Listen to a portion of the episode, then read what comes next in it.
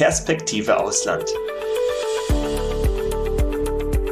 Der Podcast aus London für alle Unternehmer, die es ins Ausland zieht. Ermöglicht durch freundliche Unterstützung der Steuerkanzlei St. Matthew aus London. Herzlich willkommen bei Perspektive Ausland. Mein Name ist Daniel Taborek und heute unterhalte ich mich mit Sebastian Sauerborn, Inhaber der Steuerkanzlei St. Matthew in London, über die verschiedenen Möglichkeiten einer Firmengründung in Großbritannien und was dabei beachtet werden sollte. Wir fangen direkt mit der ersten Frage an. Die UK Limited war ja für Deutsche mit Wohnsitz in Deutschland eine sehr populäre Lösung. Warum ist das heute nicht mehr so?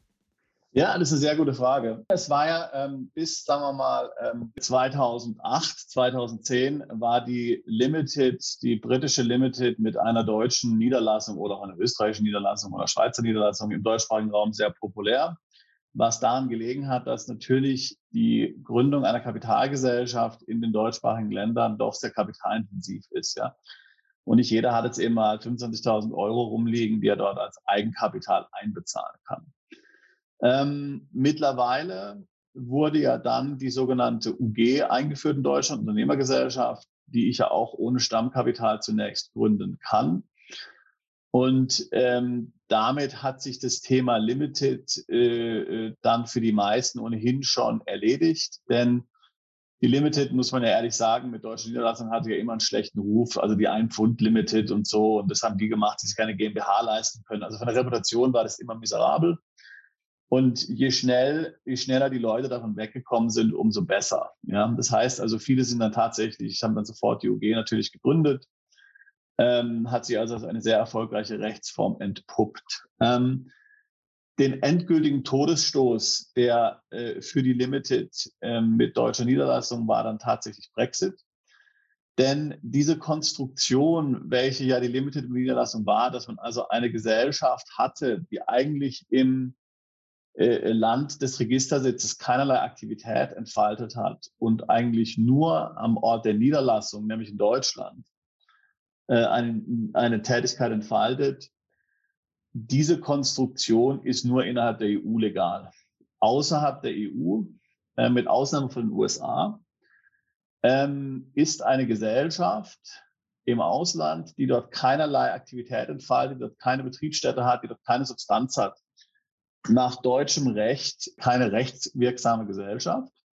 Das heißt, sie kann also auch keine Niederlassung in Deutschland ähm, haben.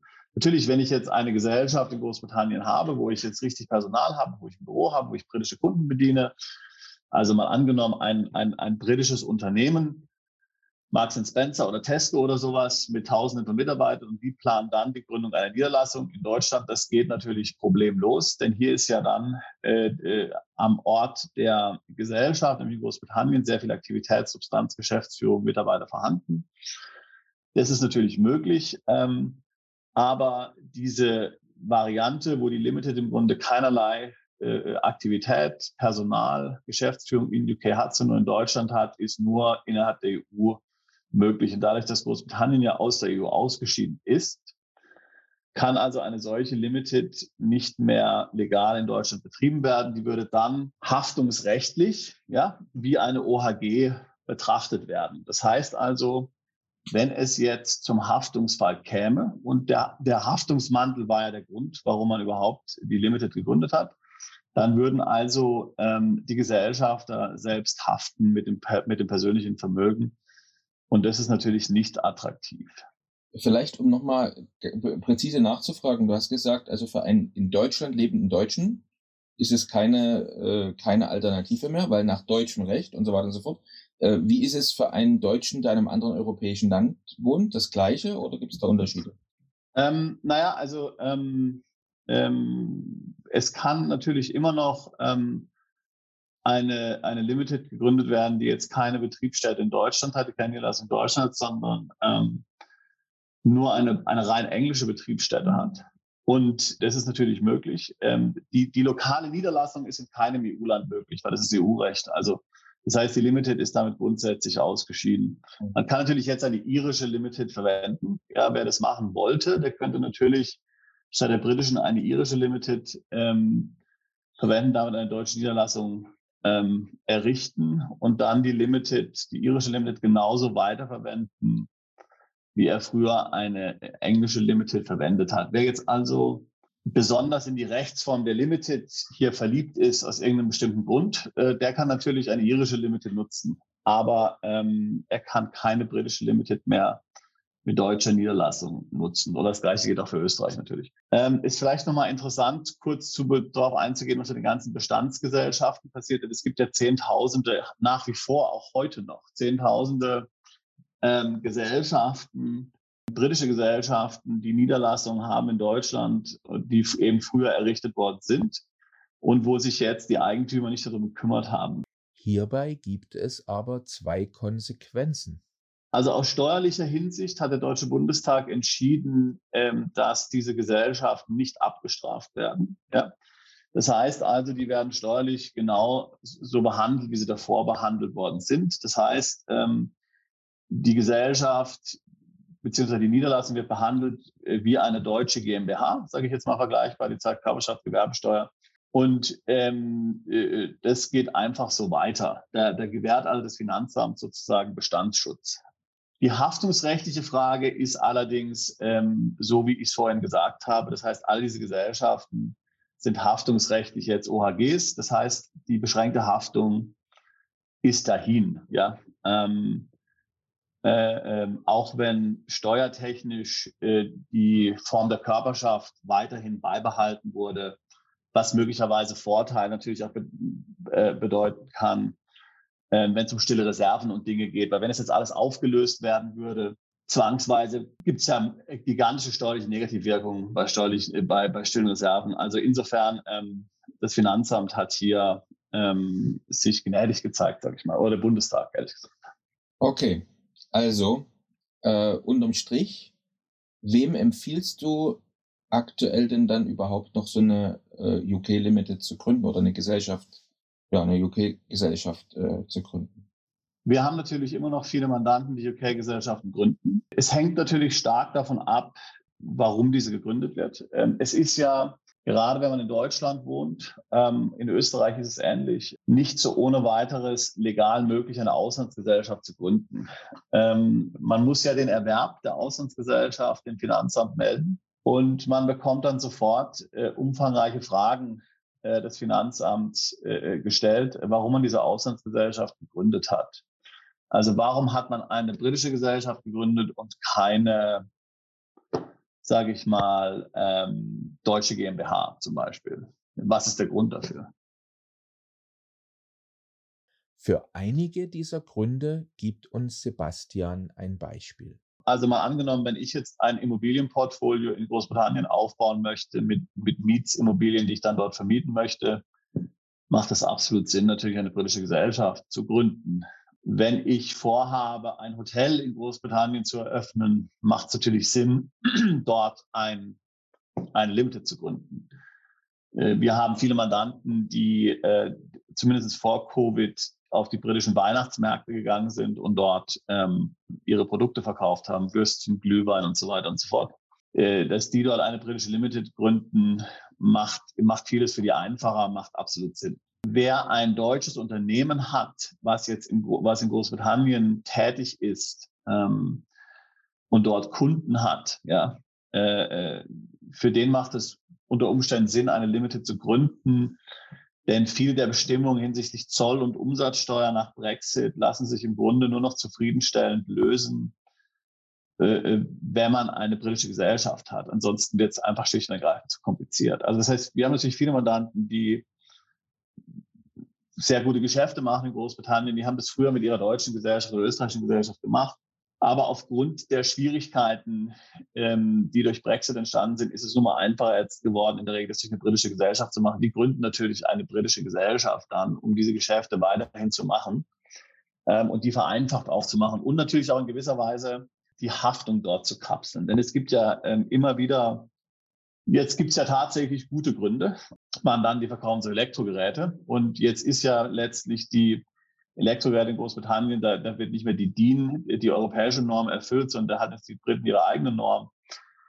Und ähm, die ja auch für Elektrogeräte in Großbritannien, Entschuldigung, in, in der Europäischen Union bisher gegolten hat. Und jetzt sind wir natürlich dann, dass das alles gekapselt ist in einer Gesellschaft, falls der irgendwie zum Haftungsfall kommt. So, also das sind so die typischen Szenarien, wo die Gründung einer britischen Gesellschaft nach wie vor standardmäßig auch beschlossen wird. Noch eine Frage zu diesem Thema, Sebastian, und zwar auf, auf äh, den Webseiten der Kanzlei liest man immer wieder den Satz, sie müssen Substanz aufbauen. So, und es wird immer wieder darauf verwiesen, dass das ein ganz, ganz wichtiger Punkt ist, besonders für im, also nicht im UK lebende äh, Unternehmer, die eine Gesellschaft im UK gründen, äh, dass es extrem wichtig ist, äh, eine richtige, glaubhafte Betriebsstätte aufzubauen. Vielleicht kannst du dort noch ein bisschen mehr Licht ins Dunkel bringen und das besser oder näher erläutern. Ja, absolut. Jetzt hatten wir ja gerade eben besprochen, dass es noch eine Reihe von legitimen Gründen gibt, ähm, eine Gesellschaft in UK zu gründen, wenn man in Ländern wie Deutschland oder Österreich wohnt. Zum Beispiel der Fall eben, dass man hier Kunden hat, die man jetzt nach Brexit weiterhin bedienen möchte. Ähm, jetzt gibt es natürlich verschiedene Modelle, ja, ähm, wie man dann solche Gesellschaften betreibt. Ähm, aber ähm, sobald letztlich Gewinne in Großbritannien dann versteuert werden, ja, und wie gesagt, in einer Firmengruppe kann ich das ja in der Regel steuern. Ich kann ja die, die Gewinne in UK minimieren, aber natürlich gibt es dann auch die UK-Gesetzgebung, ähm, die das eben dann manchmal eben nicht möglich macht. Ähm, also so, sobald Gewinne hier versteuert werden ähm, und dann aus Sicht zum Beispiel eines deutschen Finanzamtes somit dann nach Großbritannien verschoben werden von Deutschland aus. Denn momentan muss man da sagen, wurden die Gewinne in Deutschland gemacht, dann kam Brexit und jetzt wird es über eine UK-Gesellschaft gemacht. Jetzt werden die Gewinne möglicherweise da drin versteuert, damit verschiebe ich die Gewinne. Ähm, da, dann wird es hier auf jeden Fall Nachfragen, ähm, auf Dauer jedenfalls, nicht jetzt unbedingt sofort, aber auf Dauer spätestens bei einer Betriebsprüfung ähm, des Finanzamtes geben. Also ich habe da ein aktuelles Beispiel. Wir hatten einen Mandanten, ähm, der äh, in Deutschland ein Unternehmen, ähm, äh, ein Unternehmen äh, besessen hat, ähm, was äh, so Rohmaterialien für den Bau verkauft hat. Ja, also zum Beispiel Gipsgemische, Schrauben und so weiter und so fort. Ja.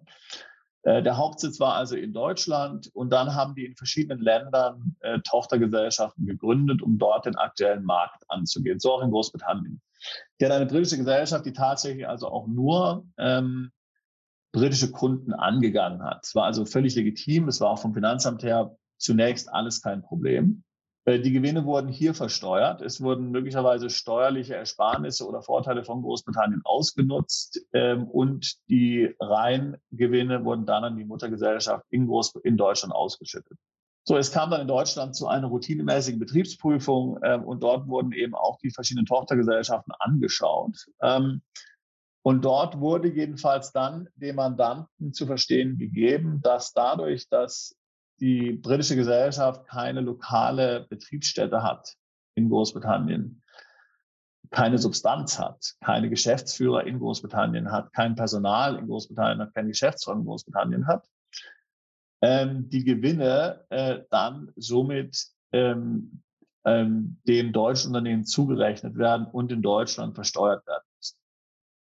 So, was heißt das? Also natürlich kann man sagen, okay, ähm, die Steuern sind ja nicht, sagen wir mal, so unterschiedlich, ähm, wäre ja eigentlich egal. Aber es ist natürlich sich vorstellen, dass der Mandant das schon seit fünf Jahren gemacht hat und seit fünf Jahren Steuern in UK bezahlen. Das, das deutsche Finanzamt würde nun diese fünf Jahre komplett nochmal versteuern. Er müsste sich von deutschen, von den britischen Behörden dann die bezahlten Steuern wiederholen, was unmöglich werden würde. Ja, also hier würde es dann tatsächlich zu einer Doppelbesteuerung kommen, ähm, weil der Mandant versäumt hat, ähm, in Großbritannien die entsprechende Substanz aufzubauen. Ja. Also deswegen jeder, auch wer aus legitimen Gründen eine Gesellschaft in Großbritannien gründet, äh, muss das mit seinem Steuerberater zu Hause besprechen ähm, und sich überlegen, ob und wann hier eine Substanz in Großbritannien aufgebaut werden muss.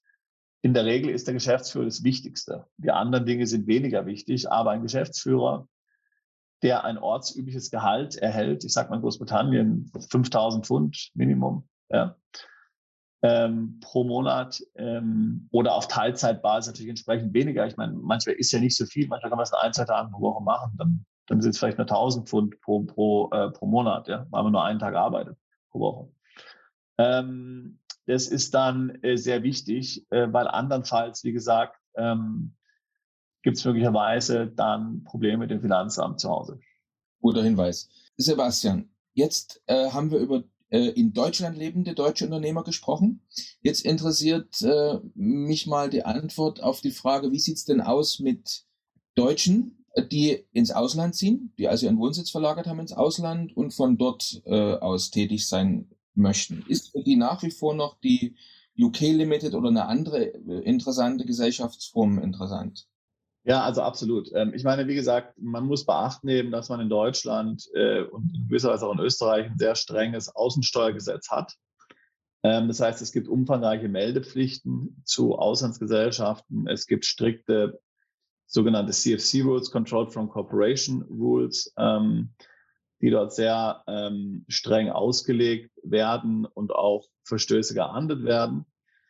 In vielen Ländern ist das natürlich nicht so. Ja, also nehmen wir als bekanntes Beispiel mal die Schweiz an. Wer in der Schweiz natürlich wohnt, der kann nach wie vor natürlich Gesellschaften oder nicht nur nach wie vor, der konnte schon immer Gesellschaften ähm, nach Herzenslust gründen, auch offshore. Aus welchen Motiven noch immer, muss die nicht anmelden. Und das geht natürlich weiterhin. Und jetzt auch ähm, andere Länder, also in, in, zum Beispiel in Großbritannien selbst, ähm, wo wir ja sind, gibt es auch keine Meldepflicht, wenn man jetzt Auslandsgesellschaften nimmt. Natürlich freilich, man müsste jetzt das, müsste das Einkommen natürlich angeben, ist ja ganz klar. Aber ähm, äh, den alleinigen Erwerb ähm, müsste man nicht melden. Und die CFC-Rules ähm, sind so ausgelegt, dass die im Grunde natürlich Steuervermeidung verhindern möchten. Ja, aber die sind jetzt nicht so pauschal wie zum Beispiel in Deutschland, dass aus jedem Grund ja ein, ein solcher Erwerb jetzt schon letztlich möglicherweise problematisch wäre. Also, das heißt, wer jetzt zum Beispiel einem steuergünstigen Land wohnt, worüber wir auf unserer Webseite sehr viel sprechen, wer jetzt auf Malta wohnt, wer den Beckham-Law-Status in Spanien hat, aus Portugal, Zypern und so weiter, wer in, in, in einem dieser Länder wohnt ähm, oder auch digital Nomade ist, kann natürlich ähm, ohne weiteres weiter die Limited ähm, gründen. Und das ist ja oftmals auch, sage ich mal, das Standardvehikel, wenn man mal eine Firma für irgendwas braucht. Ja. Also es gibt ja immer mal Situationen, man möchte mal irgendeine Geschäftsidee ausprobieren. Man macht vielleicht irgendeinen Vertrag, ähm, man hat vielleicht ein Recht an irgendwas, also irgendwas, wo es eigentlich gar nicht um Steuern wo geht, sondern einfach nur, dass wenn eine Gesellschaft hat, eine Rechtsform hat, ja, die man möglicherweise dann noch nach einem Jahr ja schon wieder löschen möchte. Und dafür ist halt die UK Limited immer noch sehr gut geeignet. Ähm, wir reden dann mal nachher auch noch über andere Rechtsformen in Großbritannien. Und dafür ist die Limited natürlich immer auch noch sehr, äh, sehr populär. Ja. Und denn, also man weiß ja jetzt gerade zum Beispiel bei Corona, ähm, wie sich zum Beispiel die Eintragung von Gesellschaften in Spanien, in Deutschland, Österreich doch extrem verzögert hatten. Ja, also oftmals ging es ja dann Wochen und Monate, bis die Gesellschaft eingetragen war. In Großbritannien ist die Gesellschaft eingetragen, oftmals am gleichen Tag. Es funktioniert alles komplett elektronisch. Das heißt, selbst wenn die Behörde überlastet ist, findet die ganze Eintragung ja ohne manuelle Eingriffe statt. Ja, die wird komplett elektronisch eingereicht. Es gibt kein Notar, es gibt kein nichts. Die Gesellschaft ist gegründet. Und ähm, das ist natürlich ein Riesenvorteil, ähm, wenn man jetzt schnell eine Gesellschaft braucht. Schnell meine ich jetzt innerhalb von wenigen Tagen. Natürlich auch hier ist, ist natürlich zu beachten, dass wenn man jetzt hier über einen Dienstleister geht, oftmals muss man dann natürlich Identität nachweisen und so. Das kann natürlich auch mal, je nachdem, wo man ist, ein bisschen Zeit brauchen. Aber grundsätzlich die Gründung an sich ist sehr schnell. Sebastian fasst seine Einschätzung jetzt noch einmal kurz für uns zusammen. So, also das heißt für jeden im Grunde, der jetzt keine einschränkenden außensteuergesetzlichen Bedingungen ähm, hat, die er umgehen muss, ist die Gründung der UK Limited äh, für alle möglichen Sachen ja, äh, immer noch sehr zu empfehlen. Jetzt hast du vor uns schon erwähnt, dass es ja neben der UK Limited noch andere interessante Gesellschaftsformen gibt. Kannst du uns dort vielleicht mehr dazu erzählen? Was gibt für Gesellschaftsformen? Für wen sind die Gesellschaftsformen geeignet? Ähm, ja, das würde uns interessieren. Wir haben zunächst mal in Großbritannien, ähm, wie gesagt, schon die Limited. Ähm, die Limited ist letztlich ähm, wenn man sie mit dem deutschen, äh, mit einer deutschen Rechtsform vergleicht, eine AG, ja, ähm, und keine GmbH. Denn die Limited hat ja Aktien. Die, die, GmbH hat keine Aktien, die hat Gesellschaftsanteile. Ähm, die, äh, die Limited hat einen Vorstand, äh, hat ein Board, ähm, wie gesagt, gibt Aktien aus ähm, und entspricht daher im Grunde genommen der deutschen AG. Ja, so das ist so die Standard, die Standardrechtsform. Es gibt keine Stammkapitalanforderungen in Großbritannien. Das heißt, das Stammkapital kann ein Pfund sein. Ähm, die Aktien können gestückelt werden äh, in ein Pence äh, zum Beispiel, wenn man möchte. Das heißt, man hat jetzt nicht zum Beispiel bei der Schweizer AG eine Stückelung von mindestens einem Euro, sondern man kann die relativ ähm, gut stückeln. Und man hat dann natürlich eine Kapitalgesellschaft. Das heißt, die Kapitalgesellschaft ist grundsätzlich mal in Großbritannien steuerpflichtig ähm, und zahlt dort Körperschaftssteuer. Gewerbesteuer gibt es nicht in Großbritannien. Die Körperschaftssteuer war bisher 19 Prozent, sollte eigentlich dann abgesenkt werden auf 16. Dann kam Corona und jetzt hat die britische Regierung im Grunde diese dann angehoben auf 25. Und kleinere Gesellschaften ähm, bezahlen einfach dann, also mit, die so wenige hunderttausend Gewinn machen, zahlen einfach dann zwischen 19 und 25 Prozent Steuern abhängig vom Gewinn. Ähm, das ist mal der mit Abstand am weitesten verbreitetste Rechtsform für Kapitalgesellschaften in Großbritannien. Die andere Form der Kapitalgesellschaft in Großbritannien ist eine Public Limited Company, sogenannte PLC. Die ist letztlich genau gleich strukturiert wie die Limited auch, nur dass deren Anteile ähm, entsprechend der Öffentlichkeit angeboten werden können. Äh, die hat daher höhere Auflagen, die braucht mindestens zwei Geschäftsführer, ist testaatspflichtig. Die würde also verwendet werden für Kapitalmarktmaßnahmen, die lässt sich heute auch noch gut einsetzen, wenn man zum Beispiel einen Börsengang plant oder eine, einen Bond auflegen möchte, so als SPV oder als Gesellschaft, die dann eine Tochtergesellschaft zum Beispiel vereinnahmt, während in der Börse gelistet werden, dann ist die, ist die gut geeignet, auch heute noch für, Deut für Mandanten im deutschsprachigen Raum. Dann gibt es in Großbritannien Personengesellschaften, da gibt es die LLP und die LP. Die LLP steht für Limited Liability Partnership, ist eine relativ neue Rechtsform, äh, wird gerne von Anwaltskanzleien und Steuerberatern verwendet. Da sind letztlich alle Gesellschafter, die sogenannten Members, gleichberechtigt in der Gesellschaft und die Haftung ist abgegrenzt zwischen den verschiedenen Membern, was gerade für Anwälte und so relativ interessant ist. Ähm, die LP Limited Partnership entspricht im Grunde der deutschen Kommanditgesellschaft. Dort gibt es ein Komplementär. Häufig wird eine Kapitalgesellschaft verwendet und dann gibt es eben Kommunitisten. Die Kommunitisten haften mit ihrer Einlage, sind aber nur passiv am Unternehmen beteiligt. Das heißt, sie nicht in die Geschäftsführung aktiv involviert. Also das Gleiche zum Beispiel wie einer GmbH und KKG. Dann gibt es noch die Limited by Guarantee. Die Limited by Guarantee wird häufig verwendet, wenn man einen Fußballclub zum Beispiel gründen will. Also entspricht im Grunde der, dem deutschen Verein. Ja. Ähm, wird in Deutschland häufig verkauft als sogenannte Stiftungslimited, was aber letztlich nicht korrekt ist. Also im Grunde entspricht sie eigentlich eher ähm, einem Verein und ähm, wird hier einfach bei allem Möglichen verwendet. Also wenn Leute einen Fußballverein gründen oder wenn Leute auch irgendwie jetzt ähm, eine Interessensgemeinschaft gründen oder auch zum Beispiel eine Privatschule gründen und so, das wird meistens durch so ein Limited by Guarantee gehalten. Die kann gemeinnützig sein oder nicht. Ähm, es ist möglich, muss es, muss es aber nicht. Wie gesagt, also meiner Meinung nach wird diese konkrete Rechtsform oft äh, überschätzt, ähm, was die kann es gibt relativ wenig Präzedenzfälle, gerade wenn es um Vermögensschutz und sowas geht. Ähm, Im Zweifelsfall, nach meiner Erfahrung, wenn man die jetzt verwenden würde, um irgendwie, sage ich jetzt mal, ähm, Vermögen zum Beispiel, den Zugriff von Gläubigern und so weiter zu entziehen, kann das nicht funktionieren. Ja, also im Zweifelsfall, wenn es überprüft wird, geht es nicht gut. Ähm, also da muss man sehr vorsichtig sein äh, hinsichtlich dieser hinsichtlich dieser Rechtsform. Das sind eigentlich so die häufigsten ähm, Rechtsformen, die es in Großbritannien, die es in Großbritannien gibt. Gerade die Personengesellschaften äh, haben bei richtiger Strukturierung, wenn man jetzt nicht in Deutschland wohnt, sondern irgendwo anders, in einem, in einem steuerlich günstigen Land den Vorteil, äh, dass man dort bei korrekter Gestaltung möglicherweise die Besteuerung in Großbritannien vermeiden kann. Bei einer Personengesellschaft werden die Gewinne auf Seiten des Gesellschafters versteuert, nicht auf Seiten der Gesellschaft. Und ähm, wenn der Gesellschafter im Ausland ist und die Gewinne keinen Bezug haben zu Großbritannien, kann bei richtiger Gestaltung eine Besteuerung Großbritannien möglicherweise vermieden werden. Das macht die Attraktivität der LP aus, gerade für Mandanten, die in einem steuergünstigen ähm, äh, Land im Ausland wohnen. Auch ausschlaggebend für die Wahl oder die Entscheidung für eine der verschiedenen Gesellschaftsformen, die man in Großbritannien gründen kann, könnten Unterschiede im Ansehen der verschiedenen Gesellschaftsformen bei Kunden oder bei Geschäftspartnern und letztlich auch bei Banken sein. Hören wir mal, wie Sebastian das einschätzt. Zunächst mal die Reputation. In Großbritannien selbst ist, sage ich mal, die Höhe des Stammkapitals völlig egal. Es ist also ja nicht so wie in Deutschland, dass man dort äh, das Erste, was man bei einem neuen Geschäftspartner macht, mein Handregister nachschauen und zu sehen, wie viel Stammkapital die Gesellschaft hat. Das ist hier nicht so.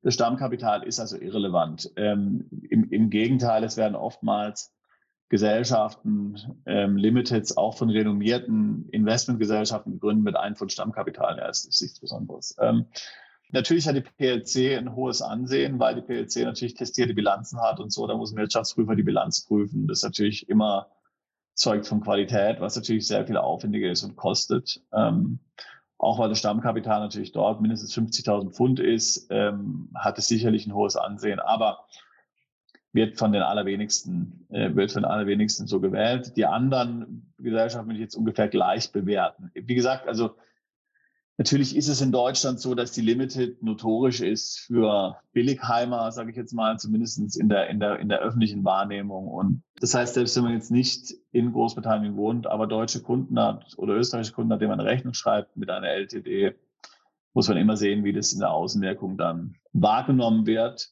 Aber grundsätzlich natürlich äh, letztlich problemlos. Ähm, also hier sind die Gesellschaften, glaube ich, gleichwertig. Die PLC ist schon nochmal ein bisschen was anderes, aber die anderen Gesellschaften sind gleichwertig. Ähm, ich denke so, die LLP hat immer gleich den Hauch wie von Anwalt und Berater und so. Das, das sieht ganz gut aus natürlich und ist natürlich zum Beispiel gerade im deutschsprachigen Raum nicht verwendet und insofern kann das, kann das gut aussehen. Aber das sind dann alles eher optische oder kosmetische Überlegungen. Die Frage des Bankkontos ist ein sehr guter Punkt. Ähm, also grundsätzlich lassen sich für alle Gesellschaften natürlich Bankkonten ähm, eröffnen. Ähm, bei britischen Banken und auch bei Online-Banken wie jetzt zum Beispiel Revolut oder Wise. Ähm, hier ist dann die wichtige Frage zum einen, ähm, was macht die Gesellschaft? Ähm, was hat die für eine Tätigkeit? Wo findet die Geschäftsführung statt? Also die meisten Online-Banken nehmen nur Gesellschaften an, äh, wo die Geschäftsführung in einem wie auch immer definierten Länderkreis sich befindet. Bei Revolut sind zum Beispiel Europäische Union, Schweiz, Großbritannien oder dann für US-Gesellschaften auch die USA. Ähm, bei britischen, bei den traditionellen Banken wird man im Grunde in der Regel einen britischen Geschäftsführer brauchen, ähm, um dort ein Konto zu eröffnen. Man muss natürlich auch vor Ort dann sein, um ein Konto zu eröffnen.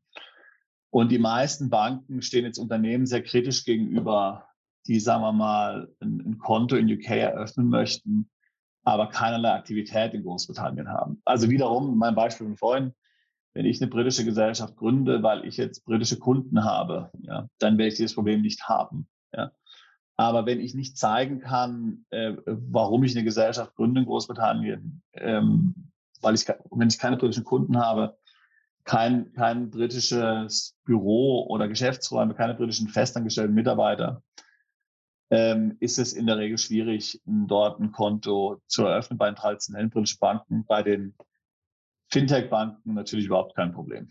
Ähm, viele Banken tun sich mit den Limited Partnerships schwer, ähm, insbesondere wenn dort dann wiederum andere Gesellschaften drinstehen. Das muss man ganz klar sagen, das ist eine komplizierte Sache. Ähm, bei allen Banken, egal ob Fintech oder traditionell Banken, muss man davon ausgehen, dass man eine aussagekräftige Webseite vorzeigen kann, möglicherweise einen Lebenslauf einreichen kann, der Geschäftsführer ähm, es ist dringend ratsam, dass alle Geschäftsführer und Gesellschafter aussagekräftige LinkedIn-Profile haben.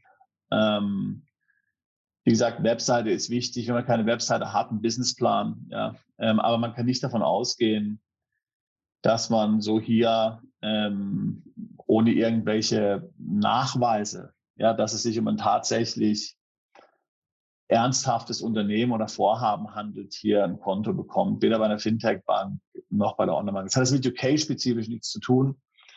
Ähm, aber es ist natürlich im UK äh, ähm, ganz genau, ganz genau gleich, äh, ganz genau gleich so. Dann hattest du vor uns erwähnt, dass die Limited Partnership, Partnership eine interessante Gesellschaftsform ist, wenn man selber im steuergünstigen Ausland wohnt. Kannst du vielleicht dort uns noch ein paar mehr Details nennen? Also zum Beispiel, welches steuergünstige Ausland oder ja, für welche Mandanten das konkret interessant sein könnte? Genau. Ähm, ich habe ein gutes Beispiel. Wir machen ja relativ viel in Malta, gründen relativ viele Malta-Gesellschaften äh, über unsere Partner DWP in, in, in Malta, mein Bruder also. Und dort ist die Struktur so, dass wir, dass die Mandanten meistens nach Malta dann auch umziehen.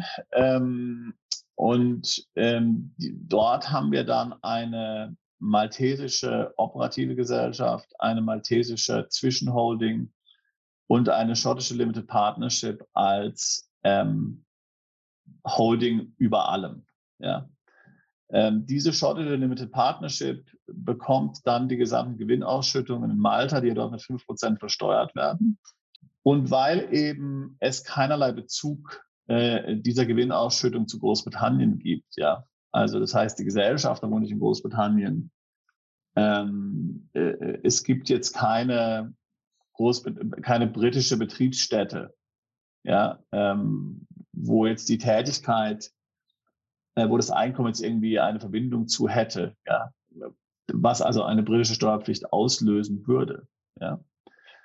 Ähm, und äh, daher sind dann diese ganzen Einkünfte aus der ähm, äh, aus der maltesischen Gesellschaft komplett dort steuerfrei und müssen dort ähm, nicht noch weiter besteuert werden. Und zwar sowohl äh, die Dividende als auch eine mögliche Steuererstattung, die in Malta dann immer eine Rolle spielt. Ja. Die LP muss in dem Fall zum Beispiel auch gar keine vollen Jahresabschlüsse in Großbritannien einreichen. Die reicht einfach nur eine Nullsteuererklärung ein.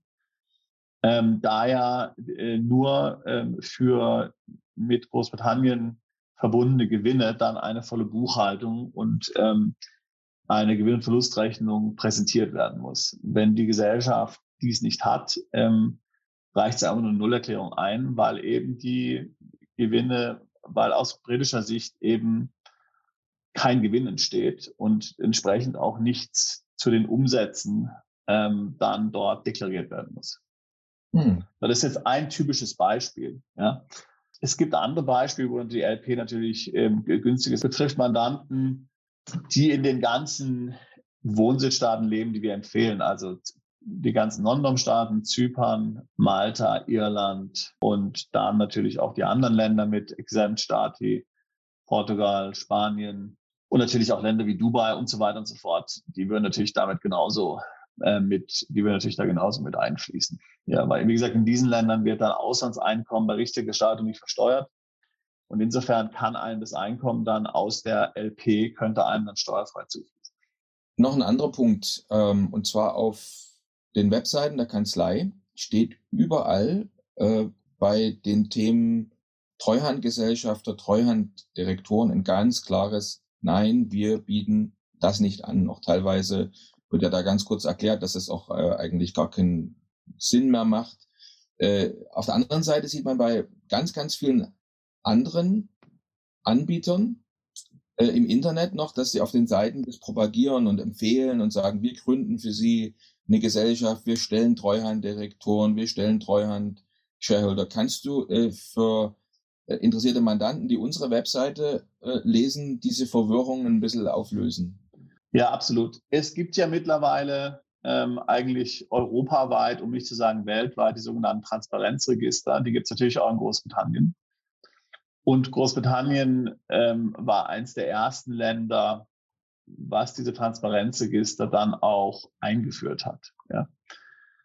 Ähm, das Transparenzregister in Großbritannien ist wirklich transparent. Ja, also da braucht man hier kein Login, da braucht man hier keine besondere Qualifikation oder Berechtigung. Ähm, das ist öffentlich einsehbar im Companies House, im Handelsregister, also bei jeder Gesellschaft, wer dort im Transparenzregister drinsteht. So, ich werde das jetzt mal eben kurz zeigen hier. So, ich habe jetzt hier einfach beliebig eine Gesellschaft in Großbritannien mal im Handelsregister ähm, rausgesucht. Ja. Sausage Man Limited, die verkaufen deutsche Würste in Großbritannien. Ja, also noch ganz passend. Ähm, so sieht also das britische Handelsregister aus. Ähm, hier kann ich den Namen der Gesellschaft, den Firmennummer, Firmensitz und so weiter. Dann klicke ich auf People. Dann sehe ich zunächst mal hier die ähm, Geschäftsführer. Ne? Herr Bräse, Herr Halverson, ähm, äh, Herr Juska äh, äh, und ein Herr Rundle, der früher Geschäftsführer war, aber jetzt inzwischen resigned ist, der zurückgetreten ist. So, ähm, wenn ich jetzt hier klicke auf Persons with Significant Control, dann klicke ich im Grunde ins Transparenzregister rein und dann sehe ich jetzt, dass es bei dieser Gesellschaft einen sogenannten PSC gibt, Person with Significant Control, nämlich den besagten Herrn Mr. David Rundle. Hier wird dann erklärt, ähm, warum er PSC bei der Gesellschaft ist. Er hat also, ihr hält er über 75 Prozent der Aktien, hat über 75 Prozent der Stimmrechte und kann Geschäftsführer entfernen und neu benennen. Okay? Und er lebt in Thailand, ja, und er ist deutsch. Ja. Das kann ich also hier draus entnehmen. Und ähm, diese Information, wie gesagt, das ist ja in allen Ländern mittlerweile jetzt in Europa genauso. Ähm, die Briten waren hier die ersten. Die muss ich natürlich überall eintragen. Wenn das Transparenzregister nicht aktualisiert wird, dann handelt es sich dabei möglicherweise um eine Ordnungswidrigkeit oder um eine Straftat. Und man kommt dann gleich in die Nähe der Geldwäscherei und so.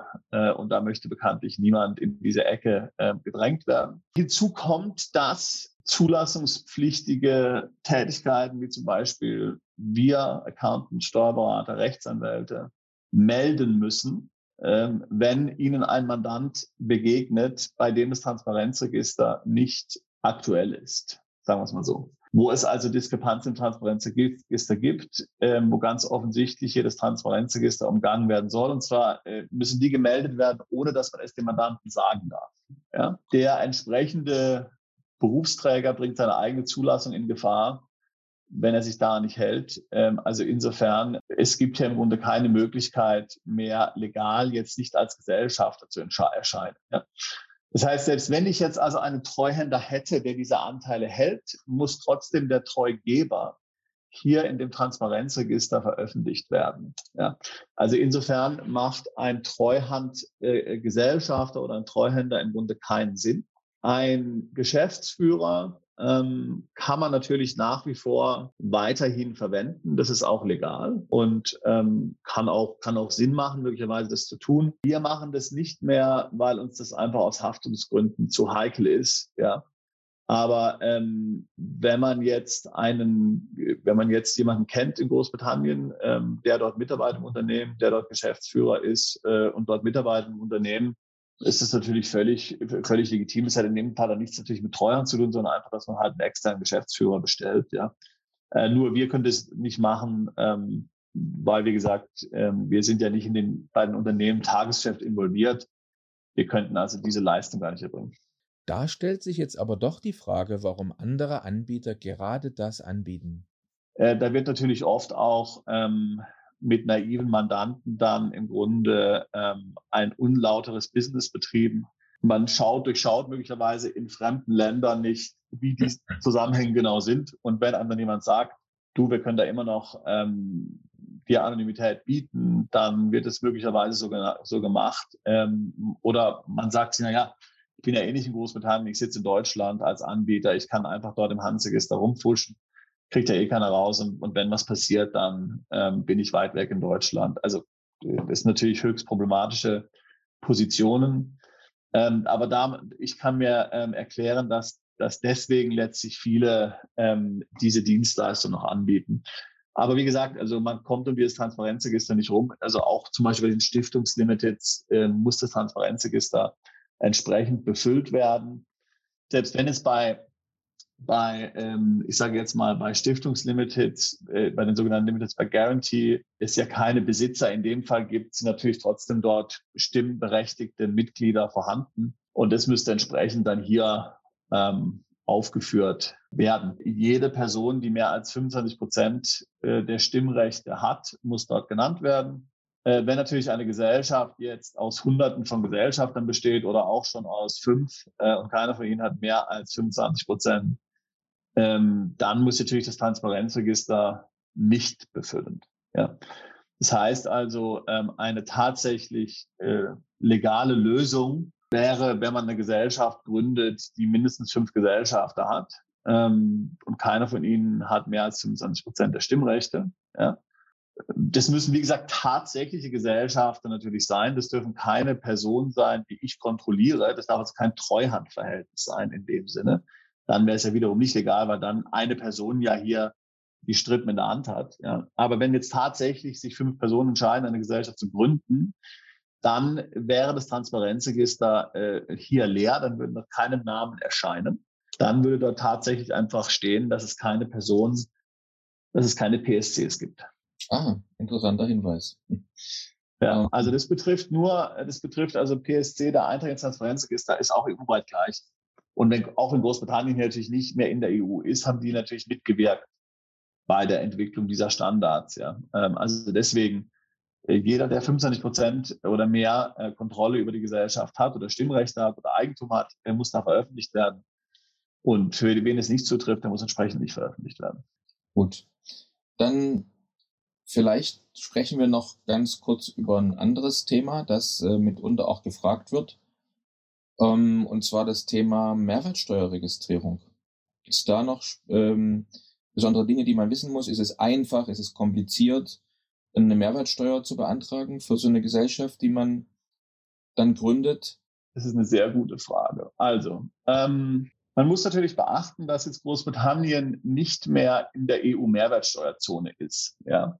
Das heißt also, im Grunde genommen, ähm, die britische Mehrwertsteuer und daher auch die Umsatzsteueridentennummer aus Großbritannien ist eigentlich nur noch relevant, wenn ich tatsächlich Kunden in Großbritannien habe. Ja.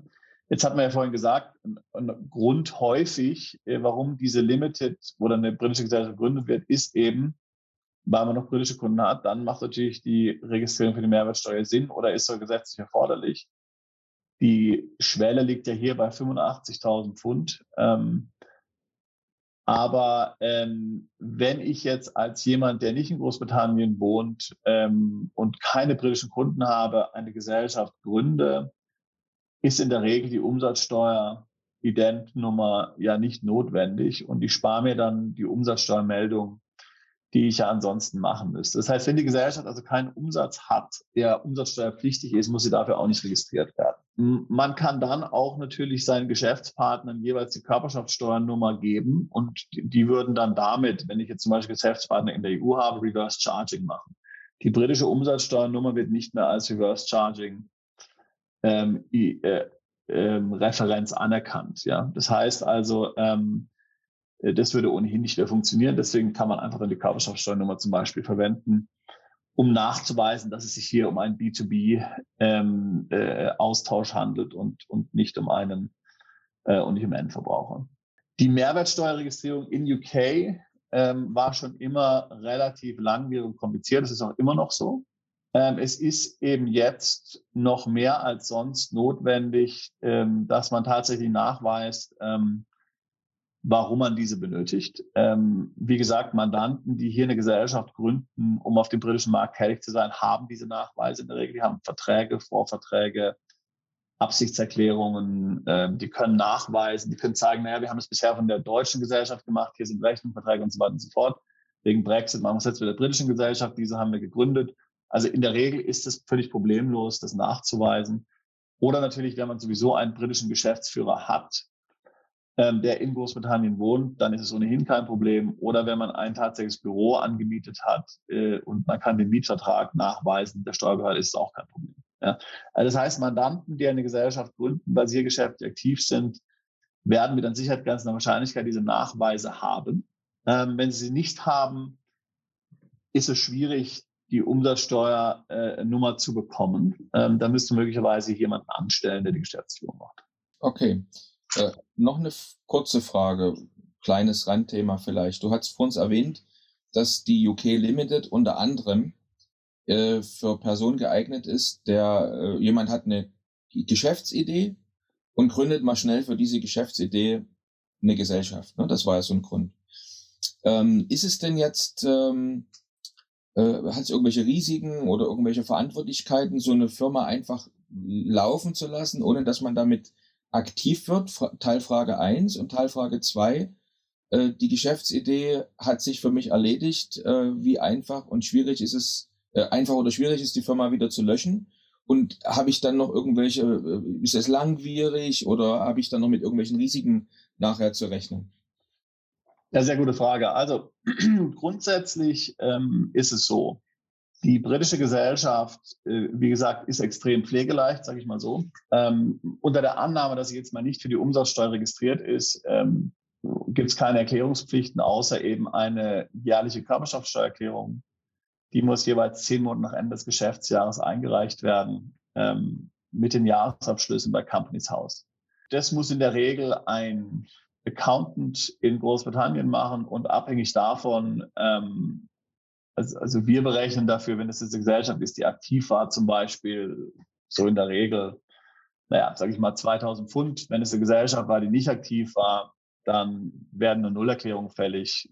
Die kann man auch schon für 350 oder 500 Pfund machen. Ähm, wenn jetzt man feststellt, dass die Gesellschaft nicht mehr benötigt wird, dann würden die meisten Mandanten meiner Erfahrung nach einfach gar nichts mehr machen, auch nichts mehr einreichen, denn dann wird die Gesellschaft automatisch von Amts wegen gelöscht. Und meine Erfahrung ist, dass da auch dann kein Hahn mehr danach kräht. Ja, das heißt, man lässt die einfach sterben, äh, macht gar nichts mehr, schließt die auch nicht aktiv. Ähm, daraus entstehen auch keine Negativwirkungen. Ja, die steht im Handelsregister drin und man hat dann kein Problem als Geschäftsführer. Auch der Steuerbehörde ist es letztlich äh, äh egal, weil, wie gesagt, ähm, wenn die Gesellschaft bisher nichts gemacht hat, dann ähm, passiert da nichts. Also wohlgemerkt, man ist natürlich verpflichtet, für die Gesellschaft die besagte Steuererklärung und ähm, auch die Bilanz einzureichen. Aber meine Erfahrung zeigt mit ganz vielen Mandanten, dass die einfach gar nichts mehr machen. Und dann löst sich das in Wohlgefahren aus. Und bisher gab es auch keine negativ, negativen Folgen äh, von diesem Vorgehen. Es gibt also auch kein Sperrjahr. Das heißt, man kann davon ausgehen, äh, wenn man jetzt zum Bilanzstichtag beziehungsweise zum Einreichungsstichtag beim Companies House, also zehn, zehn Monate nach Ende des Geschäftsjahres, nichts einreicht, dann ist die Gesellschaft innerhalb von einem maximal einem halben Jahr gelöscht automatisch, ohne dass man irgendwas machen muss. Der korrekte Weg wäre vielleicht, wenn ich so kann sagen, der korrekte wäre natürlich alles einzureichen und dann die Gesellschaft zu schließen. Ist auch nicht besonders schwierig. Sperrjahr gibt es nicht. Also sobald die Gesellschaft drei Monate ruhend war, kann sie geschlossen werden und es ist ein relativ einfaches administratives Verfahren. Jetzt habe ich von einem äh, von einem Bekannten gehört, der hat eine hat eine Firma, also eine, eine UK Limited gegründet, hat sie dann einfach auslaufen lassen und hat sich nach ein paar Jahren überlegt, doch diese Geschäftsidee wieder äh, wieder aufzugreifen. Und dann wurde ihm gesagt, du, es ist äh, billiger und einfacher, schnell eine neue Firma zu gründen, als diese alte Firma wieder zum Leben zu erwecken. Kannst du das bestätigen? Ist das so? Absolut, ja. Also das kann ich absolut bestätigen. Und in der Tat, äh, wir würden auch Mandanten raten, dass es letztlich keinen Sinn macht, eine Gesellschaft wieder zu reaktivieren, außer eben, es gibt dafür gute Gründe. Ja, wir haben jetzt ja zum Teil Gründe, dass die Gesellschaft äh, zum Beispiel ein Vermögen, zum Beispiel eine Immobilie oder so besitzt dann habe ich natürlich keine andere Wahl. Dann muss ich ja die Gesellschaft wieder reaktivieren. Ja, aber wenn die Gesellschaft kein Vermögen hat und ähm, es keine, sage ich jetzt mal, ähm, anderen wichtigen Gründe gibt, dann würde man besser eine neue Gesellschaft machen. Gut. Auf jeden Fall. Auf der Webseite der Steuerkanzlei St. Matthew ist ja noch einiges über die britische Holding zu lesen. Und die wurde bis jetzt noch gar nicht erwähnt. Sebastian gibt uns hierzu einen ersten kleinen Einblick. Ich denke, dass wir die britische Holding dann nochmal in einer separaten Folge dann auch nochmal ähm, besprechen werden. Ähm, aber jetzt nur nochmal ähm, hier kurz zur Einführung. Ähm, Großbritannien hat natürlich ein relativ interessantes Holding-Regime. Ja, ähm, und wir verwenden sogar oft die britische Holding-Gesellschaft als eine Standard-Holding für alles Mögliche. Ja, ich hatte ja vorhin schon gesagt, dass wir zum Beispiel für die maltesischen Mandanten oftmals die schottische Limited Partnership verwenden ähm, als eine Holdinggesellschaft. Aber wir verwenden eben auch die Limited als Holdinggesellschaft relativ häufig. Ähm, der größte Vorteil an der britischen Holdinggesellschaft ist, ähm, dass sie keine Quellensteuer ähm, erhebt ähm, bei Dividendenausschüttung. Normalerweise ist ja Quellensteuer üblich. Wir kennen das ja, USA 30 Prozent oder 15 mit DBA Die Schweiz hat sogar 35 Prozent Quellensteuer, Deutschland hat Quellensteuer, also die meisten Staaten, Luxemburg, Holland und so weiter und so fort, haben Quellensteuer, wenn Gewinne ähm, äh, ausgeschüttet werden.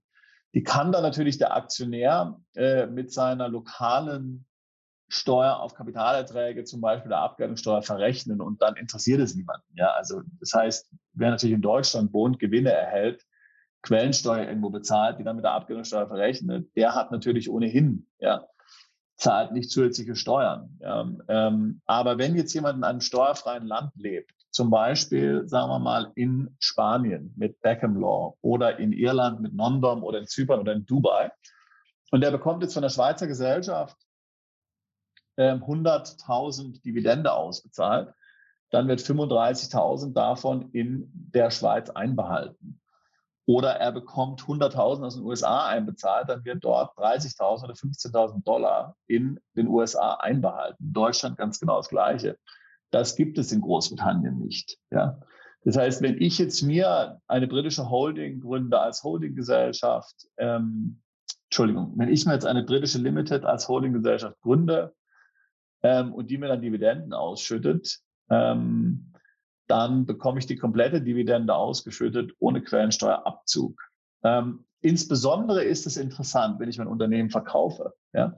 Wenn ich also zum Beispiel jetzt eine Gesellschaft, zum Beispiel, ich habe jetzt eine deutsche GmbH, ähm, ich wohne im Ausland, diese GmbH wird dann irgendwann verkauft ähm, an ähm, Käufer, an Investoren. Das ist sehr interessant, wenn die eine britische Holdinggesellschaft hat.